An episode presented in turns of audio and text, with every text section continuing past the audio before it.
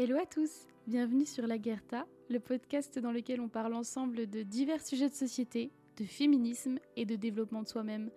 Je suis ravie de vous retrouver dans ce nouvel épisode. Hello à tous, j'espère que vous allez bien. Je suis trop contente de vous retrouver parce que ça fait euh, ben, un mois, euh, plus d'un mois que je n'ai pas enregistré euh, d'épisode. Si vous me suivez sur les réseaux sociaux, vous avez pu ben, voir parce que je vous avais mis à contribution. En effet, en ce moment, je rédige mon mémoire de fin d'études. Ce mémoire, je vais devoir le rendre le 1er septembre et je passerai la soutenance aux alentours du 20 septembre. Il représente environ un quart de ma note finale de Master 2, donc il peut totalement me faire louper mon année si, si le foire. Donc j'y passe euh, quand même, j'y consacre pas mal de, temps. Ça me demande, bah, pour tous ceux qui ont fait des mémoires, hein, vous savez, euh, du temps pour les recherches, pour euh, sourcer nos informations, pour faire des entretiens, etc. etc. Donc c'est quand même assez chronophage. En parallèle de ça, on a pour projet avec Adrien, mon copain, de partir vivre avec notre chien au Canada d'ici janvier 2023. C'est un projet euh, qui nous tient à cœur et c'est un petit peu euh, bah, aussi chronophage également parce que bah, il y a pas mal de démarches à faire, des trucs tout bêtes, mais euh, au niveau administratif, les, le bail de l'appart qu'on a actuellement, enfin tout ça. Et surtout avec mes problèmes de santé, en fait, il faut que je boucle les, les rendez-vous en fait les plus importants, que je lance la procédure pour la ponction de vos sites. Bah là, pour que en, en janvier tout soit fini et que je puisse partir l'esprit tranquille et que tout soit, soit fait euh, correctement. Donc, résultat des courses, j'ai beaucoup de choses, sachant en plus que ben, forcément, euh, j'ai pas que le mémoire pour l'école, j'ai pas mal d'autres travaux à rendre qui prennent eux aussi du temps. Et euh, je finis le taf. Euh, enfin, j'arrive chez moi aux, alentours de 18h30, le temps que je prenne le chien. Enfin bref, il est 19h et, et ça, me, ça me laisse pas beaucoup le temps pour le podcast parce qu'en plus, moi, je déteste vous proposer des épisodes bruts, on va dire, sans les avoir bien travaillés, sans avoir fait un bon montage propre, etc. Parce que je coupe beaucoup de bruit de ma respiration, puisque je pars du principe que pas mal d'entre vous écoutent le podcast avec casque, plutôt qu'en voiture ou sur une enceinte, etc.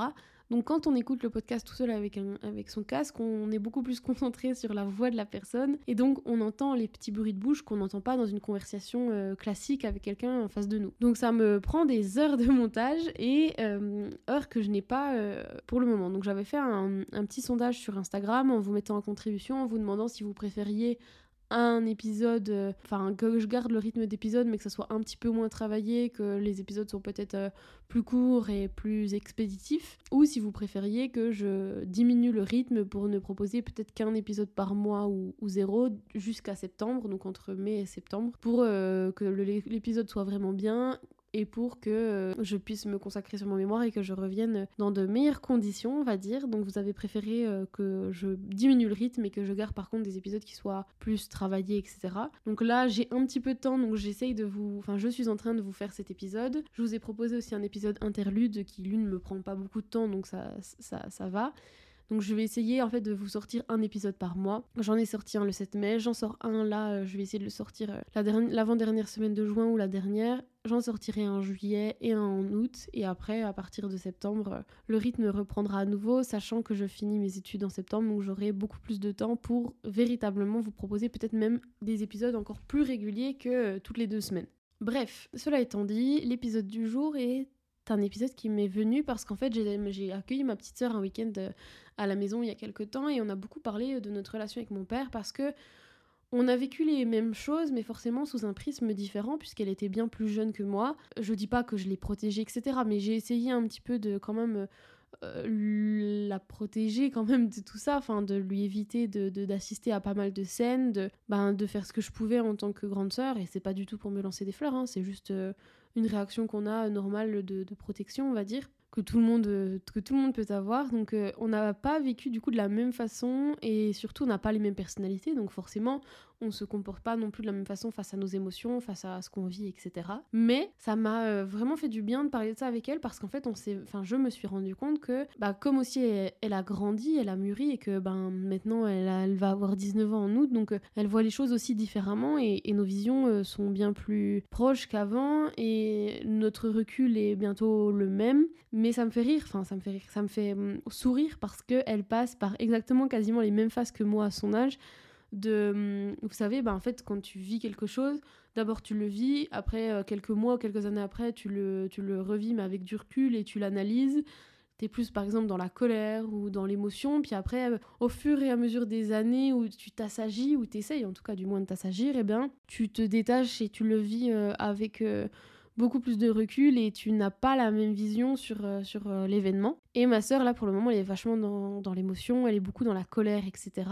Donc, euh, ça nous a permis d'échanger, ça nous a fait du bien toutes les deux. Mais surtout, ça m'a permis d'aborder un sujet qui est très difficile pour moi, qui est très douloureux parce que le réaliser pour soi-même, ça fait mal. Et ensuite, le dire à haute voix, c'est encore plus douloureux parce que, eh bien, tu sais que c'est blessant et que c'est ça va peut-être faire du mal aux gens, mais, mais je voulais en parler dans cet épisode parce que je pense qu'il faut aussi, euh, euh, non pas libérer la parole, je, je me prends pas pour, euh, pour un gourou, mais je veux dire, je pense qu'il faut quand même aborder ce sujet pour libérer un petit peu le tabou autour de l'amour qu'on a pour ses parents. Pour vous faire le tableau, donc pour ceux qui suivent les épisodes, vous savez que j'ai une relation très complexe avec mon papa. Bah, depuis toujours en fait, hein, qui, qui, est parti quand ma mère était enceinte de ma sœur pour Nathalie, donc sa, sa, sa, sa, femme actuelle que ça s'est fait de manière complètement. Euh, ben, qui, ça n'a pas été respectueux, etc. Chacun avait ses raisons. Mon père a vécu euh, des traumatismes, etc., qui l'ont fait devenir ce qu'il est, etc. Mais en fait, moi, j'ai passé toute ma vie à ne pas réussir à lui en vouloir parce que souvent on fait l'inverse. Souvent, quand on est jeune, on en veut, on en veut, on en veut. Et c'est en grandissant qu'on se rend compte en fait de, de, de, ce qu'avaient vécu nos parents et ce qui les a poussés à agir comme ça. Et l'autre jour, j'écoutais un épisode de Ben Never, Never, euh, Never, Never, Ben Never avec euh, Lord Esperanza et, et Thomas, euh, l'humoriste, je sais jamais son famille alors que je l'adore, bon bref. Et, et Lord Esperanza parlait de, de son enfance et de la complexité de sa relation avec son père, mais il expliquait justement que lui avait vécu ça à l'inverse de moi, donc beaucoup de colère quand il était jeune, beaucoup de, de, de, haine, et qu'en grandissant, en comprenant le parcours de vie de son père, il n'a pas excusé, mais là, ça a expliqué ses réactions, sa manière d'agir. Et moi, bah, ça a été l'inverse, c'est-à-dire que pendant des années, en fait, ma maman me disait, Faustine, il faut que tu parles à ton papa, ou etc. Mais en fait, je ne pouvais pas parler parce que j'avais trop peur, je voulais le protéger parce que je savais qu'il est de nature, euh, on va dire, très il est difficile à cerner, on ne sait jamais comment il va pouvoir réagir à ce qu'on lui dit, et donc je ne le blessais jamais, enfin je tentais de très peu de pas le blesser, de, contenir tout ce que j'avais à dire parce que je voulais pas qu'il fasse une connerie. En plus, comme il a eu beaucoup de problèmes avec l'alcool, avec le mensonge, avec la violence, avec le, le déni, enfin vraiment un, environnement très malsain, j'avais tellement peur qu'il fasse une bêtise ou, ou que ça le fasse à partir dans des comportements euh, extrêmes que je ne disais rien. Et j'ai enfin certains événements m'ont donné raison parce que le peu de fois où quand je vivais enfin quand je partais encore un week-end sur de chez lui où j'ai dit des choses c'est parti euh, dans des, choses démesurées quoi enfin il gérait pas du tout et j'ai vraiment eu toute ma vie l'impression d'être l'adulte dans notre relation de devoir gérer ma sœur parce que ma sœur était très tête dans l'air quand on était petite elle se perdait toujours elle faisait pas attention etc et mon père était Enfin, je devais gérer ma sœur parce que mon père faisait pas gaffe, quoi. On l'a perdu, on l'a perdu à, San Diego, on l'a perdu euh, à Disney. Je devais gérer les papiers d'identité de ma sœur, ses affaires, sa personne, parce qu'elle était petite, et je devais gérer aussi les états d'âme et les émotions de mon père parce qu'il était euh, incapable de d'être un adulte et de, de se gérer lui-même face à nous. Et je lui ai toujours euh, tout pardonné. Et encore aujourd'hui, Dès que je fais quelque chose ou que je, je peux pas décrocher un de ces coups de fil parce que je suis occupée, que je peux vraiment pas, la première chose que je fais, le premier réflexe que j'ai, c'est de m'excuser. Alors que lui ne m'appelle quasiment jamais, euh, prend des nouvelles que quand euh, tout d'un coup euh, j'ai un nouveau problème de santé qui pointe le bout de son nez, donc il est un peu inquiet, soit, enfin pas soi-disant, je sais bien qu'il est inquiet, mais du coup il m'appelle tout d'un coup un peu plus, ou quand il voit que j'ai pas donné de signe de vie pendant un moment ou qu'il aurait pu me blesser ou quoi, il va m'appeler, mais il ne le fait quasiment jamais, c'est-à-dire c'est moi qui l'appelle, c'est moi qui fais la démarche et c'est quand même moi qui vais m'excuser quand j'ai pas pu décrocher un de ces coups de fil alors que je fais toujours tout pour, pour tout faire dans son sens quoi. Bref, je fais vraiment en mode rapide parce que je vais pas revenir sur toute la relation qu'on a, ça prendrait des, plombes, il y a plein d'épisodes qui, tournent autour de ça, parce qu'évidemment je fais dans le cliché de la fille euh, qui euh, a des troubles liés à la relation paternelle, hein, euh, très, très cliché au niveau psychologique et psychiatrique. et cette relation-là, en fait, avec mon père, elle a toujours été aussi très conflictuelle parce que j'ai toujours cherché, ce qui était un tort de ma part, mais que j'étais encore trop jeune pour le comprendre, à l'ouvrir, à l'aider, parce que je vois bien qu'il a une manière de vivre qui n'est pas saine. Et je croyais à l'époque que j'avais le pouvoir ou que même j'avais le droit de tout faire pour l'aider à aller vers quelque chose de plus sain. Mais on n'est personne pour se permettre de changer les gens et que si cette vie lui va, c'est pas parce que moi je la trouve malsaine que je peux me permettre de le pousser à, exprimer ses émotions, à parler de son cancer, à parler de ses parents, à parler de, de l'infidélité, etc. Et avec le temps, j'ai enfin compris que je devais tirer une croix sur ce qu'on avait, ce qu'on ne vivrait jamais en relation père-fille, sur toutes les discussions qu'on n'aurait jamais, sur tous les sujets qu'on n'aborderait pas, sur tout ce que je voudrais lui dire mais que je ne pourrais pas lui dire parce que ça ne sert à rien, ça ne mène à rien et ben c'est le plus difficile pour moi de se dire bon ben j'ai fait tout ce que j'avais à faire mais je peux pas faire plus et et lui il fera pas de son côté plus donc euh, ben ça s'arrête là. Et c'est ce qui pour moi est encore à l'heure actuelle le plus dur à accepter parce que ben tu tires vraiment un trait sur euh, sur tout ce un imaginaire aussi que qu'on crée parce que ben tu vis dans une société où tout un, un, système te fait des films, des livres, etc. te fait croire euh, à ce qui est censé être ta relation avec tes parents et quand elle est à l'opposé de ça, quand elle est très complexe, qu'il y a de la violence, du mensonge, etc. Ben moi, j'ai eu ce truc de vouloir réparer, réparer, réparer, et ce qui fait que ça m'a déclenché un. Comment ça s'appelle Un syndrome de l'infirmière, on appelle ça, c'est-à-dire que je me suis mise en couple qu'avec des garçons avant Adrien qui avaient des problèmes qui ressemblaient à mon père. Mais c'est. ce que je vous dis, c'est tellement bateau parce que ça arrive à tellement de personnes. Mais je me suis mise en couple avec des personnes qui avaient certaines similitudes avec mon père parce qu'inconsciemment, je voulais les réparer parce que je culpabilisais de ne pas avoir aidé mon père. Et euh, je lisais l'autre jour une citation d'un psychiatre qui expliquait que souvent, jusqu'à, enfin inconsciemment, on va se mettre en couple avec euh, des personnes qui ressemblent aux parents avec lesquels on est, on, on est en une relation conflictuelle pour réparer inconsciemment la plaie originelle qu'on a au fond de nous et jusqu'à ce qu'on en prenne conscience et qu'on puisse enfin se libérer de ça, bah, on fonctionne ainsi. Et au bout d'un moment, on a peut-être ou jamais même dans sa vie un déclic et on se rend compte de notre manière de consommer nos relations amoureuses et ça nous permet de nous libérer de cette, euh, cette, euh, ce, ce cycle quoi et moi, c'est ce qui m'est arrivé. Et quand j'ai compris ça, j'ai réussi enfin à avoir une relation saine euh, avec Adrien. Bref. Et du coup, donc euh, la relation que j'ai avec mon père à l'heure actuelle, elle est très paradoxale parce que, ben, en fait, euh, déjà, tout le monde me dit mais pourquoi tu lui parles pas? Pourquoi? Mais en fait, je crois qu'on se rend pas compte. Mais c'est ce qu'on disait avec ma petite sœur. En fait, si on devait lui expliquer, juste lui dire ben ce que tu as fait là, ça me dérange, c'est pas possible parce qu'en fait, il faudrait revenir sur 12 ans Enfin, sur. Euh, pas 12 ans, sur. ça fait combien de temps qu'il est avec elle? Sur 18 ans, purée, ça fait 18 ans, je suis con. Ça fait 18 ans, donc il faudrait revenir sur 18 ans de, choses qu'il a faites plusieurs fois par année, des, trucs qui nous ont vraiment traumatisés. Enfin, je veux dire. Euh, des, des, moments où une fois il est parti en garde à vue, il est allé dans un club de strip, il était complètement bourré, il a été retrouvé dans la rue écorché sur le front, enfin des trucs lunaires et en fait c'était devenu tellement banal de vivre ces moments anxiogènes avec lui que moi, quand je les ai racontés à des gens qui étaient hors de mon cercle, qui ne connaissaient pas mon histoire, ben, pour moi, ça me choquait pas parce que c'était devenu normal. Et quand j'ai commencé à en parler un petit peu, bah, par exemple avec la famille de mon copain, euh, parce que je m'entends super bien avec, euh, avec ma belle-mère, avec euh, la maman d'Adri, bah, quand j'ai commencé à en parler et tout, déjà, il y a un flot de paroles qui se libère, c'est-à-dire que moi, je parle beaucoup déjà, d'où le podcast, et ceux qui me connaissent le savent. Mais quand tu parles d'un sujet qui, est en toi, mais qui n'est pas soigné, bah, c'est encore plus un flot de paroles qui, qui, abonde et qui est sans fin. Et donc, quand je parlais de ça avec elle ou avec mes, mes grands-parents de cœur, qui, euh, qui sont des gens qui habitent à Paris et, et qui m'hébergent pendant, euh, pendant mes études quand je vais à l'école à Paris, quand j'en parle avec eux, etc., avec des gens qui sont extérieurs à la situation, je me rends compte de la gravité de ce qui nous a fait vivre et je me rends compte que je n'avais plus conscience parce que à vivre là-dedans banalise. Comme les enfants qui sont battus et qui, pour eux, ça devient leur normalité, ça devient leur quotidien. Donc pour eux, ils ne voient pas le, enfin, ils ne voient pas ça comme quelque chose d'anormal. De, ça devient leur réalité. Et moi, c'était devenu ma réalité. Et euh, paradoxalement, donc on a vécu ça, mais à côté, maintenant, quand on s'appelle, ben, je vais quand même lui dire je t'aime quand je raccroche, je vais quand même prendre de ses nouvelles, etc. Mais parce que c'est moi, parce que c'est ma personnalité, que je suis comme ça, que je ne peux pas couper les ponts, que je n'y arrive pas, que, que c'est plus fort que moi.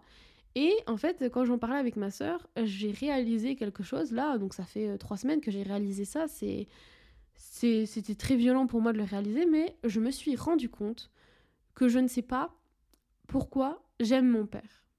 Et je vais vous expliquer, et j'avais envie d'en parler parce que je pense qu'on est beaucoup dans ce cas-là, et qu'il faut enlever le tabou sur euh, ce sujet justement de la manière dont on aime ou l'amour qu'il y a ou, pas entre l'enfant et le parent.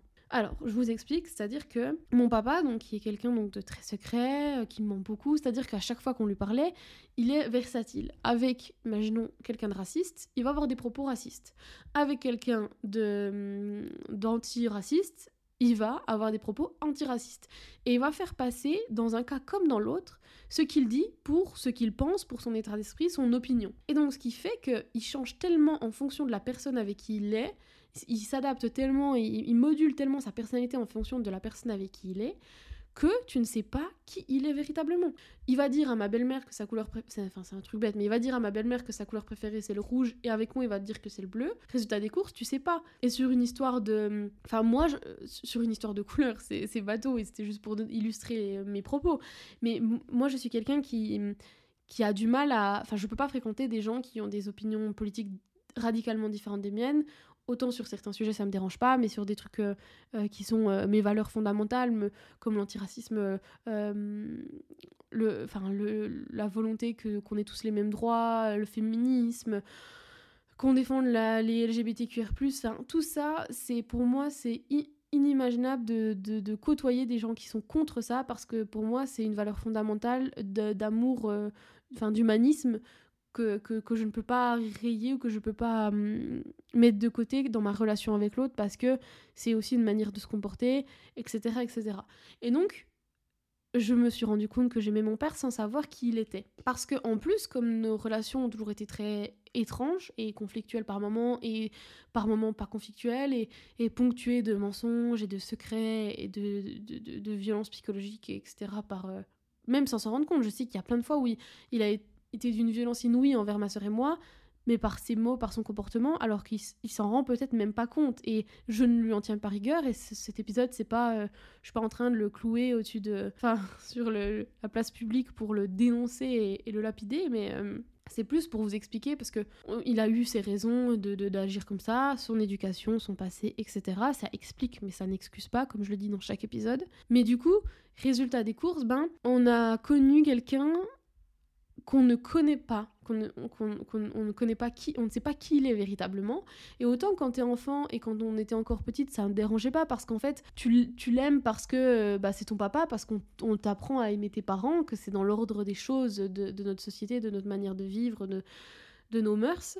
Et euh, parce qu'on allait encore chez lui à l'époque, qu'on passait des vacances ensemble, et donc tu aimes la personne par, pas pour ce qu'elle est foncièrement, fondamentalement, pas pour son essence, mais pour ce que tu vis avec, et parce qu'on t'a appris à aimer ton père. Et euh, en fait, avec le temps, eh ben, on s'est éloigné encore plus, et, en fait, comme il change toujours de version, qui, qui manque, il y a plein de choses qui sont changeantes, etc., ben, je me suis rendu compte que avec mon père, on ne parlait jamais. C'est-à-dire qu'à chaque fois, je vous donne un exemple, déjà, on, ne se voit pas. Euh, là, euh, un exemple tout bête, je suis rentrée exceptionnellement en Franche-Comté il a fait aucun effort pour qu'on se voit alors qu'il pouvait, enfin bon bref, voilà. Et donc on ne se voit pas. Et euh, la prochaine fois qu'on se voit, c'est à Noël, quoi. Et on se téléphone à peu près une fois tous les 15 jours, mais c'est plus...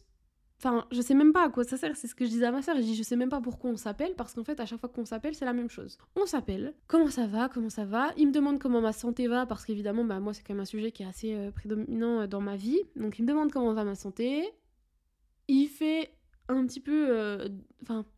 semblant, pas, il fait pas semblant, mais il en fait des caisses pour montrer qu'il s'intéresse, qu'il est ému, qu'il a peur pour moi ou quoi. Et je crois vraiment qu'il le pense, mais en fait, il va jamais le prouver par des actes. C'est-à-dire que tous les, toutes les preuves d'amour, on va dire, qu'il m'a pu me fournir dans ma vie, ce ne sont que des mots et des mots qui sont balayés par ses actions tellement elles sont en désaccord avec les mots qu'il a prononcés. Donc en fait, il n'y a jamais eu de vraie preuve d'amour de la part de mon père. Et déjà réaliser cette première chose, c'est très déstabilisant et c'est très violent et c'est très difficile de se rendre compte qu'on n'a jamais eu de véritable preuve d'amour de la part d'un parent parce que ben on t'apprend euh, quand tu nais que bah, c'est ton parent qui est euh, l'amour originel de, de ta vie quoi et que tu te construis aussi en fonction de la relation que tu as eue avec, euh, avec tes parents ou avec tes tuteurs, on va dire, euh, ceux qui t'ont élevé, du moins.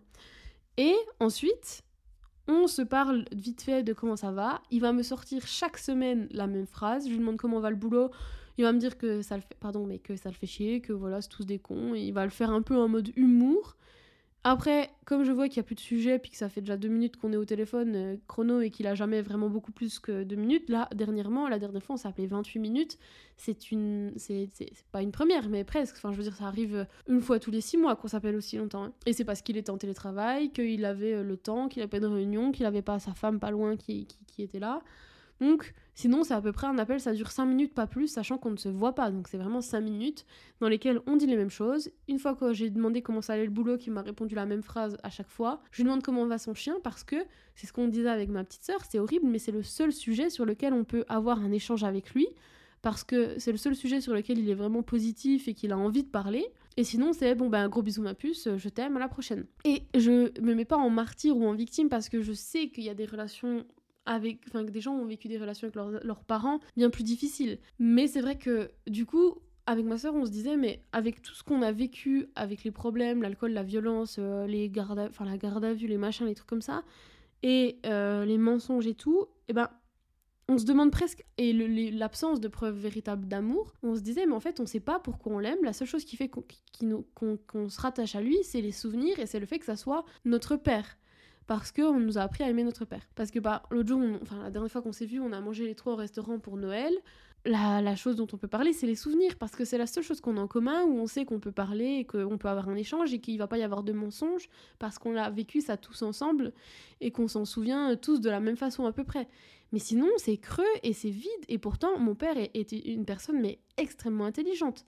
Mais du coup, bah moi par exemple, je sais que j'aime mon, beau-père, euh, Gilles, je l'aime parce que euh, il m'a fait vivre des choses incroyables, parce qu'il est toujours là pour moi, parce que quand j'étais malade, il venait me chercher à l'école, parce que quand euh, j'avais besoin de- d'aide sur mon devoir d'histoire géo, il était là, parce qu'il a toujours été à l'écoute, parce que quand j'ai mes premiers chagrins d'amour, il était là, pas forcément toujours à droite, mais il était là, parce que euh, quand on allait visiter les châteaux de la Loire, euh, il était là à nous expliquer Anne de Bretagne et, François Ier, parce que, euh, enfin voilà, rien que d'en parler, ça, m'émeut, parce que c'est une relation qui était très forte, qui est toujours forte, et j'en suis arrivée à un stade de ma vie où je sais, j'ai conscience à l'âge que j'ai en tant que jeune adulte de tout ce, de ce qu'il est, de toutes les facettes qu'il nous a montrées, donc je parle de, de mon beau-père, hein, de tout ce qu'il nous a montré, Gilles, et de tous les défauts que je déteste chez lui.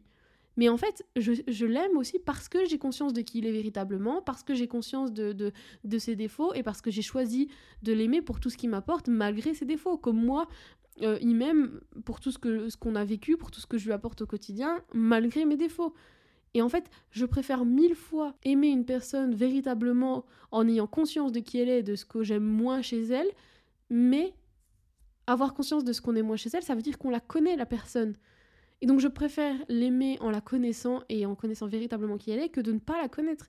Et mon père, je ne le connais pas, je ne sais pas qui il est, je ne connais pas ses aspirations, je ne connais pas. Et ça revient à l'épisode que j'ai fait, le dernier épisode que j'ai fait sur l'amitié.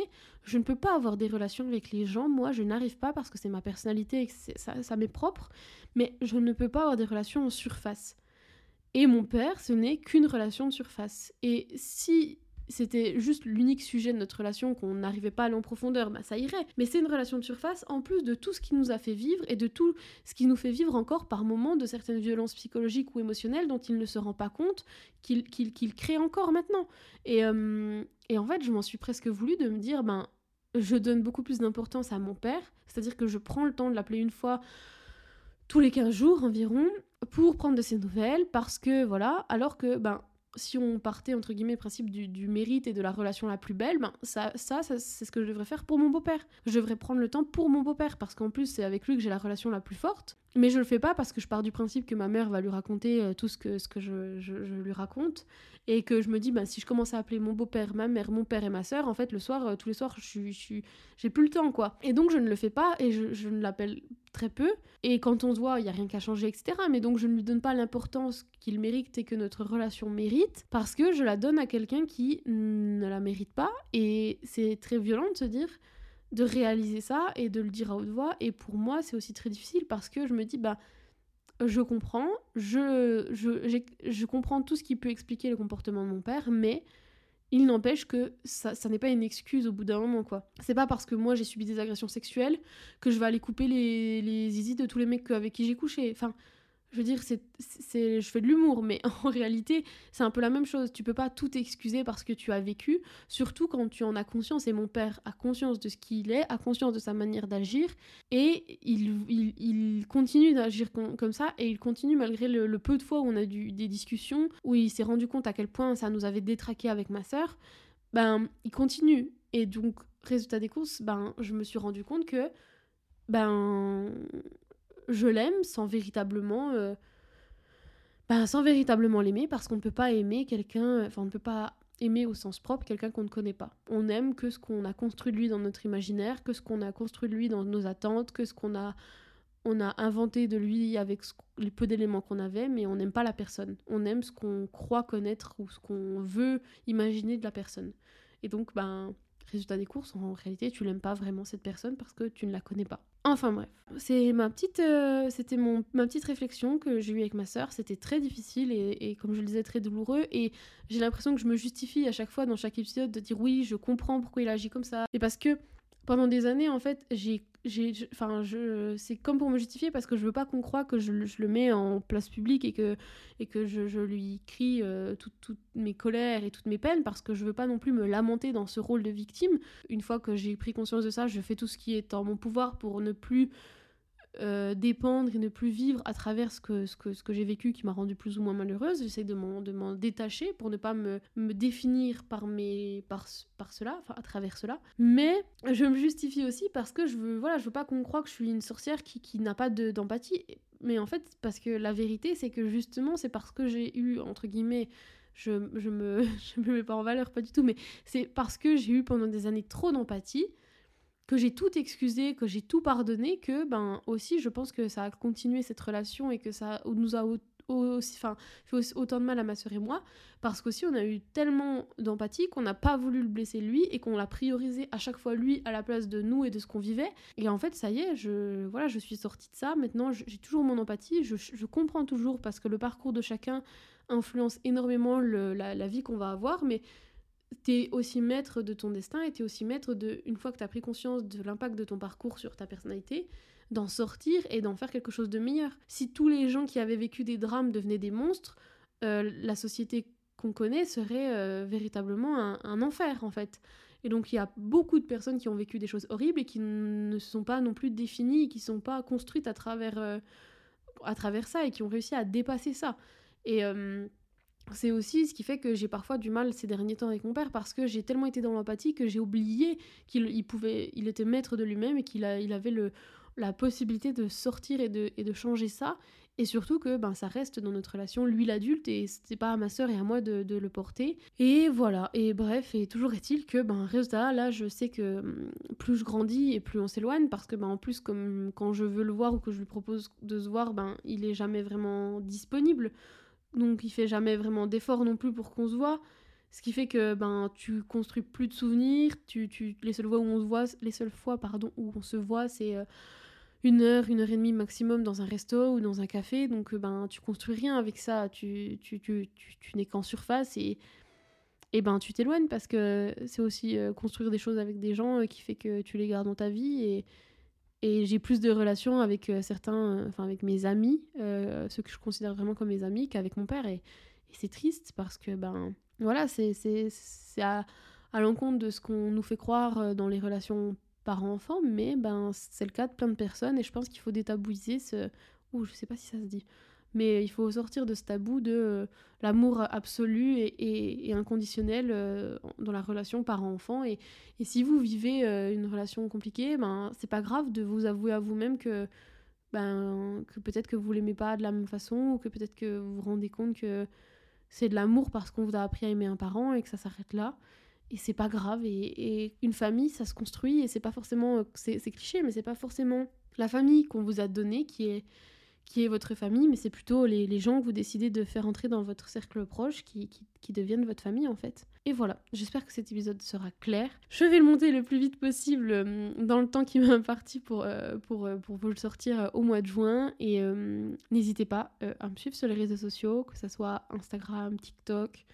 J'essaye de me développer sur TikTok, même si je ne suis pas à l'aise du tout devant la caméra, mais c'est parce que en fait j'ai vraiment envie de. Je suis en train donc de me former pour lancer mon activité thérapeute indépendante, une thérapie qui prend en compte à la fois l'esprit, le physique, les conséquences de l'esprit sur le corps, etc.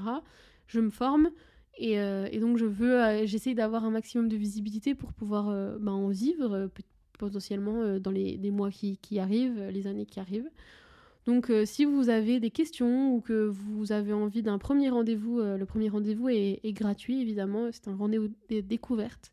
Donc euh, n'hésitez pas. Des gros bisous et, moi je vous dis à la prochaine et surtout prenez soin de vous.